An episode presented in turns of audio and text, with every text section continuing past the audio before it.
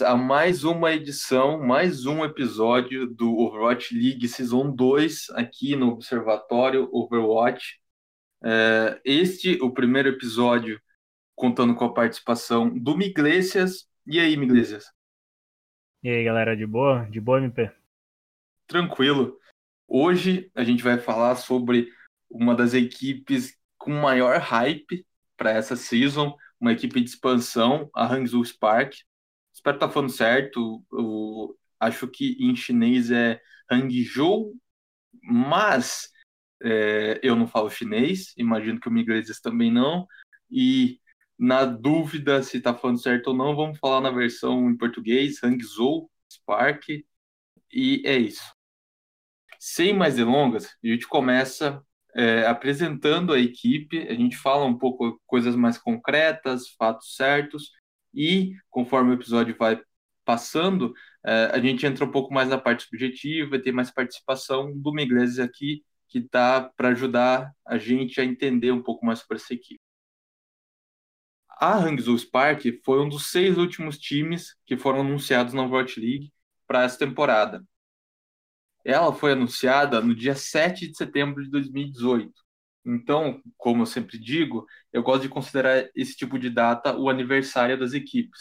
Sabe, como no futebol a gente diz que tal dia é o dia de fundação de tal time, então é o aniversário dele. O aniversário de Hangzhou é no dia 7 de setembro.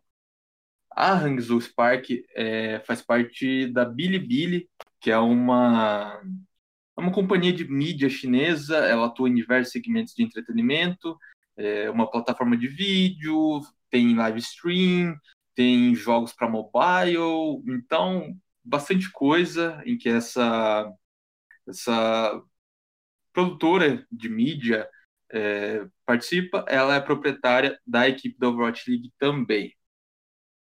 A gente fala um pouco das características marcantes dessa equipe, é importante ressaltar, como em todo episódio, isso não é uma descrição da identidade visual da equipe, porque você pode simplesmente abrir o seu Google aí, é, pesquisar, jogar o nome, você vai ver, é muito mais descritivo do que eu tentando explicar.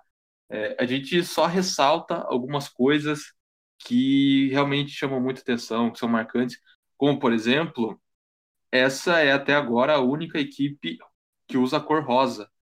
As cores dessa equipe são um rosa e um azul bem claro, e isso foi de longe uh, característica mais chamativa dessa equipe até agora, que dividiu opiniões.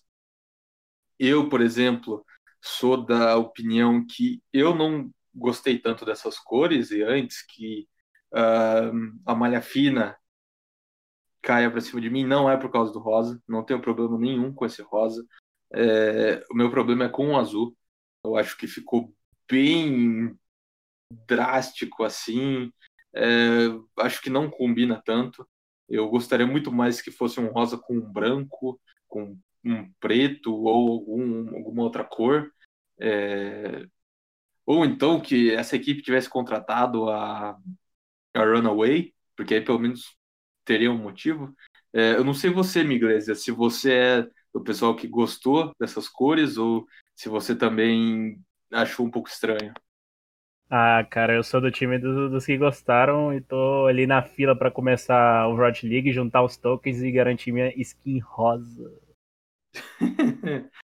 Muita gente quer a skin do Gokusue, mas a gente vai falar dele daqui a pouco. Passando um pouco o retrospecto desse elenco, sempre lembrando, equipe de expansão, a gente não tem como falar o retrospecto da equipe. Então a gente fala um pouco o retrospecto dos jogadores que foram contratados e ressaltando, é, não, não vou falar de todos os jogadores, quem não for mencionado são jogadores de nível de contenders, jogadores, sabe, comuns, cotidianos. A gente ressalta aqui os que tiveram mais destaque recentemente, o que você talvez conheça se você acompanha um pouco o, cenário de Overwatch competitivo, como, por exemplo, o Guxue, que eu acabei de falar. Ele é finalista da Copa do Mundo de 2018 pela seleção da China. Ele foi duas vezes finalista da Contenders chinesa pela LGD Gaming e ele ficou realmente conhecido pela campanha da China na Copa do Mundo, se destacou bastante pelo Winston extremamente agressivo dele. Então, ele é um dos principais nomes dessa equipe. Também trouxeram o DPS Cristal, Crystal, como você preferir, que também é finalista da Copa do Mundo pela seleção chinesa, e ele chegou duas vezes na contender chinesa pela T1W Sports Club. Também tem o Main Tank e o Off Tank, Smite e Ria, respectivamente. O DPS Godsby e o suporte BB, eles são campeões da primeira edição da contender sul-coreana pela X6 Gaming. Então eles trouxeram uh, o core, a base da primeira campeã da contender sul-coreana do ano passado e o suporte IDK, IDK, é, não sei como você prefere, ele foi duas vezes campeão da contender China pela Lucky Future Zenith, ou seja, ele derrotou duas vezes uh, o Guxue na contender chinesa. Seguindo, a gente fala um pouco sobre a equipe em 2019. Agora a gente entra mais da parte subjetiva, a gente discute um pouco, por exemplo, o que a gente espera dessa equipe nessa segunda temporada. O que esse elenco pode fazer? Na minha opinião, essa é uma equipe da parte de cima da tabela. Não vejo ela disputando ali no topo. É, acho difícil ser uma equipe é, disputando playoffs, mas é uma equipe boa o suficiente para não chegar no meio para baixo da tabela. E você, Miguel Iglesias? Ah, eu estou de acordo. É, com certeza uma equipe da parte de cima da tabela. É, na, a média ali dos Power Ranks que, que alguns analistas divulgaram, alguns canais que estão cobrindo a Overwatch League divulgaram, é em oitavo lugar. Eu chuto ali uhum. entre sexto e quinto, porque eu acho que essa equipe tem um talento um pouco subestimado. Eu acho que eles podem surpreender, ter um, um staff técnico muito, muito bom também, que já trabalhava com alguns dos jogadores que estão na equipe.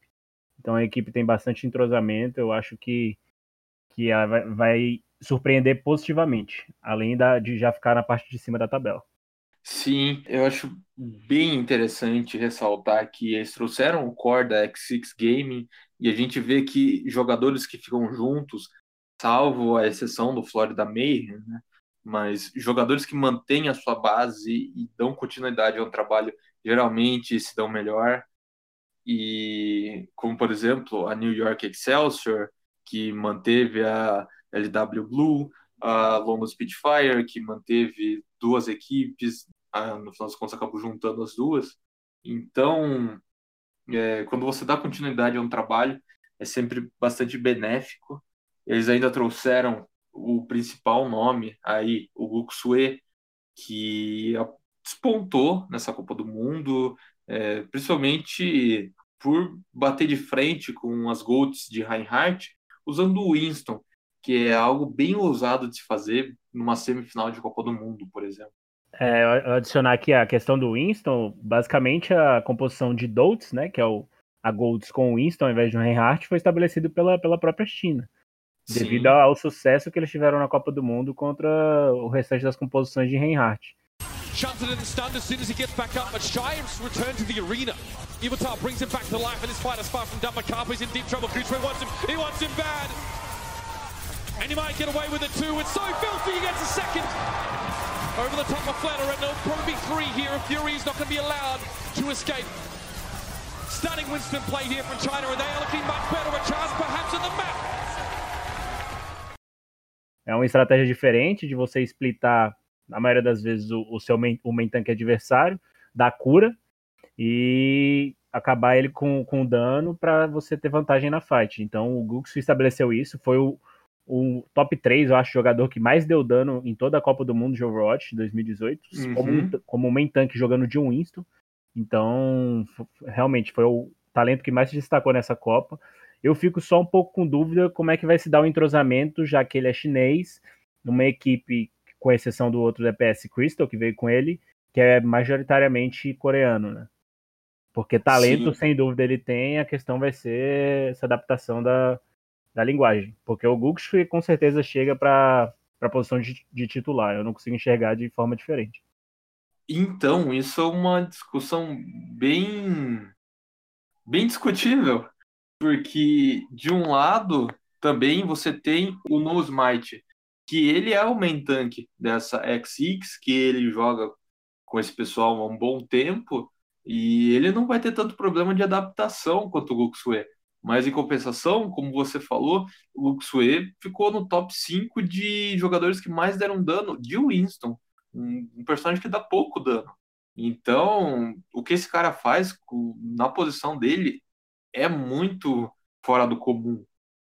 E essas equipes chinesas, elas estão passando por esse desafio, só a Chengdu Hunters que não, obviamente, mas eles têm que se adaptar a três línguas, porque eles já falam, a duas no caso, além do chinês que eles já falam, é, o sul-coreano dos jogadores, e eles estão indo para um país novo querendo ou não, eles têm que aprender o mínimo do inglês, mesmo que eles não tenham jogadores que não sejam americanos. E é comum a gente ver nas equipes, quando tem essa diferença China e Coreia, as equipes ensinam o inglês para usar como língua franca, uma língua de meio termo entre os dois. Então, esse é um problema bem grande que pode minar bastante o potencial dessa equipe. É, exatamente, é esse ponto, eu concordo também. A questão do No Smite, sem dúvida, seria um, uma escolha lógica pela, pelo fato do entrosamento e da língua, mas o, o talento do Guxu e a contratação dele, ele, ele não chega para ser reserva. Eu acho que ele deve chegar mesmo para ser titular, e aí a gente. A forma como ele vai se adaptar nessa line vai determinar se a equipe vai brigar ali entre décimo a sexto ou vai brigar nas primeiras colocações. Isso eu não tenho dúvida. There's a primal rage Winston chasing him down. But he's got that Discord onto him. Yakfeng being targeted out. Goes slow, but manages to stay alive. And now BQB's going to be eliminated. EMP might not mean much. IV's dead. Humbaba knocked out of the mag. X6 trying to turn this one around. The Red comes in. BQB's back in. Climax trying to do something. But he doesn't have a pulse bomb. He has to force out with a recall. And everybody just piles in onto this Tracer continuously. The dash is not going to be enough. He'll get taken down. No spike finds two. With the Primal Rage and X6 have done it full hold in onto Anubis. They were full held against Runaway. It was their only map loss in playoffs. Six and one, they came into this grand finals, but this time they're the ones who full hold. And things could not look more hopeless for O2 Ardian now. Despite two team fight wins on the point, were time buying tactics from X6 were fantastic again. Bebe with the transcends, buying that time, getting the tanks back on the point. Ria's survivability, so many times nearly DMX, but not, staying alive. E é até algo muito importante de notar, de perceber como as outras equipes se comportam diante da Spark, porque a gente pode saltar o quanto a gente quiser o Guxer, mas todos os outros técnicos da liga assistiram a Copa do Mundo. Eles sabem o que esse cara é capaz de fazer e todo mundo vai se preparar para lidar com ele. Às vezes, pode ser o caso de como aconteceu com o Miro, que ele era o melhor Winston do mundo, todo mundo assistiu ele para aprender a jogar e todo mundo sempre soube o que, que ele faz. Então, na temporada passada ele não conseguiu fazer nada e todo mundo sabia se preparar para jogar contra o Miro. O Luxo pode enfrentar isso também. É, pode ser. É aí que é interessante ter as duas opções, né, de main tank. Uhum. É, e a equipe da Spark acaba ficando preparada até para esse tipo de situação. Às vezes o, o Google tem a dificuldade de adaptação, tem essa questão de, de ter muito scout em cima dele, e aí o. No Smite levaria vantagem. Sim, eu acho que outro nome que tem que ser destacado é o IDK, porque o cara foi é, bicampeão da contender chinesa, o cara é sul-coreano, é, ele joga de Lúcio. A gente sabe que a posição de main suporte é uma posição essencial, principalmente pela liderança pela comunicação. Então, ele, tá, ele não jogou com nenhum desses jogadores antes. É, ele vai ter que se adaptar também a essa equipe e talvez estabelecer um pouco de como essa equipe vai funcionar. Então, a adaptação dele também é bastante importante para essa equipe. Ele é campeão, tem um currículo bacana. Então, são dois jogadores que eu acho que são cruciais assim a gente observar nesse começo de temporada. É, eu concordo. O, o IDK é um jogador, nem você falou, campeão. O, ro o roster todo da, da Spark é um roster que tem muita bagagem, né? Isso já favorece bastante o elenco. E o IDK, eu, eu andei vendo ele bastante, para quem tem o costume de assistir stream de outros jogadores da Overwatch League, ele tá, como ele tá sempre ali no top 500, ele tem aparecido na, nas streams dessa galera.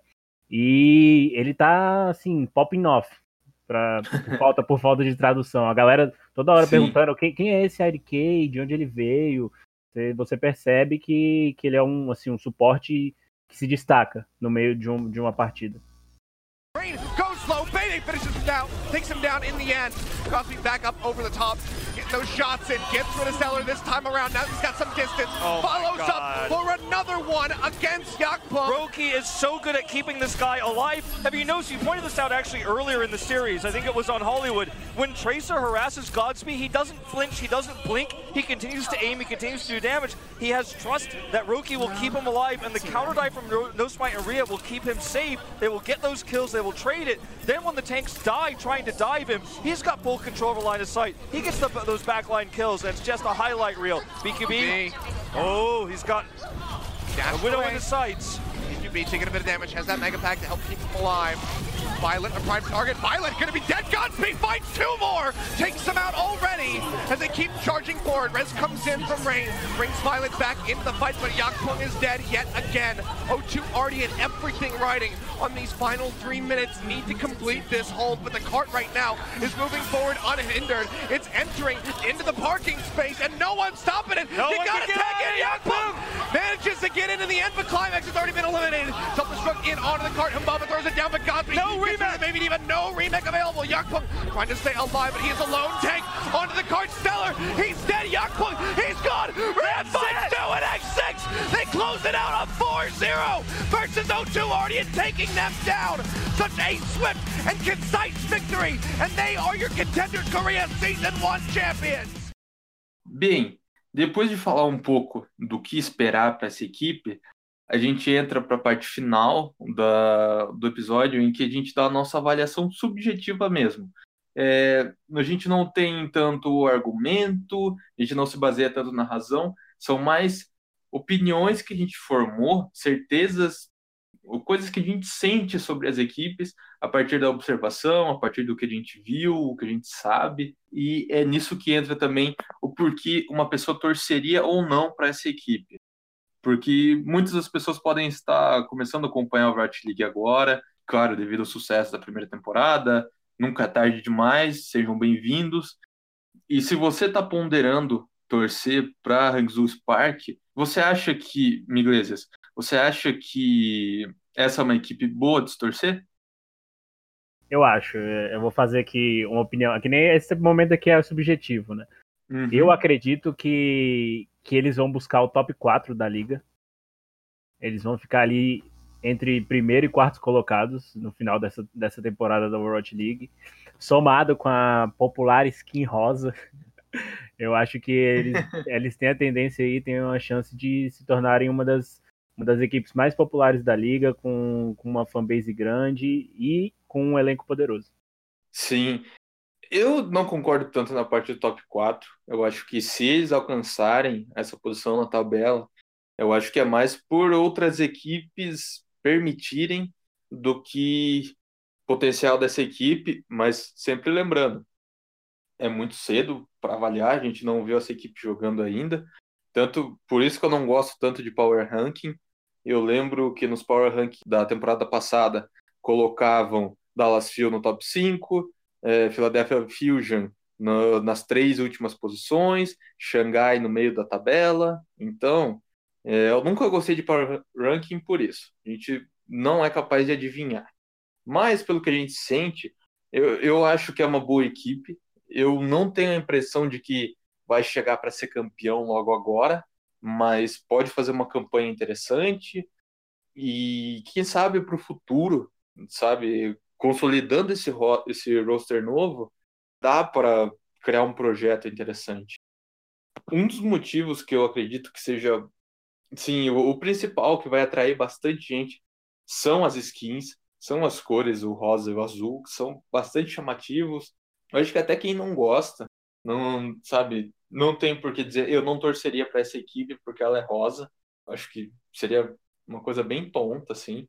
O Mentanki Gokusue, como a gente falou, assim como foi o XQC no ano retrasado, na Copa do Mundo 2017, ele foi o MVP, e aí ele foi para o Dallas Fuel, e muita gente seguiu o Dallas Fuel por causa do XQC. Acho que o Gokusue pode ser um caso semelhante, apesar de não ser tão famoso aqui no Ocidente. E para mim esses são os dois principais motivos que poderiam atrair alguém para essa equipe concordo com todos os pontos que você falou. É, e a questão assim do. Vai, vai já vai ter uma, uma grande torcida pelo fato de ser uma equipe chinesa. O Rocket League, apesar dos números da China não contarem para a Twitch, porque eles usam outros canais de transmissão lá. É uma, a China é um dos principais, tanto é que tem muitos times, entraram vários times agora na expansão. É um dos principais locais de viewers assim da, da Overwatch League e com certeza vai ser uma das equipes mais populares no geral. Sim, o fato de ser chinesa até é interessante, porque tem gente como eu, vocês puderam ver no episódio de Chengdu, que é algo que o Zerael fala, sempre torcer para o underdog. A gente meio que torce um pouco o olho para as equipes coreanas, porque os caras já são muito bons, sabe? Os caras já estão lá, e a gente gosta de torcer para as coisas um pouco diferentes. É, acho que as equipes chinesas têm um pouco desse apelo, sabe? A alternativa asiática que não são os donos de tudo coreanos, apesar de a maioria do elenco ser coreano, mas a org em si não é chinesa. E acredito que seja isso. É um pouco mais difícil achar informação sobre as equipes chinesas, porque a principal plataforma deles é o Weibo, uma mídia social, rede social chinesa, a gente não tem acesso. A grande maioria das informações sai lá primeiro muitas das coisas não vêm para gente, mas se apesar disso você ainda tiver interessado né, nas equipes de skin rosa e azul, é, eu acho uma equipe muito boa de se torcer, apesar disso. Então é isso. A gente fica por aqui nesse episódio sobre a Hangzhou Spark. Eu gostaria de agradecer a participação do Miglesias aqui para ajudar a gente a dissecar um pouco essa equipe. Valeu, Miglesias. Valeu, MP, valeu, pessoal. Espero que vocês curtam aí o episódio e espero que vocês acompanhem e, e torçam para Spark. Beleza, valeu. Muito obrigado para você que está acompanhando a gente aqui. Muito obrigado pela sua audiência. Espero que você continue acompanhando a nossa série diária. Então, até amanhã. Tchau. Até.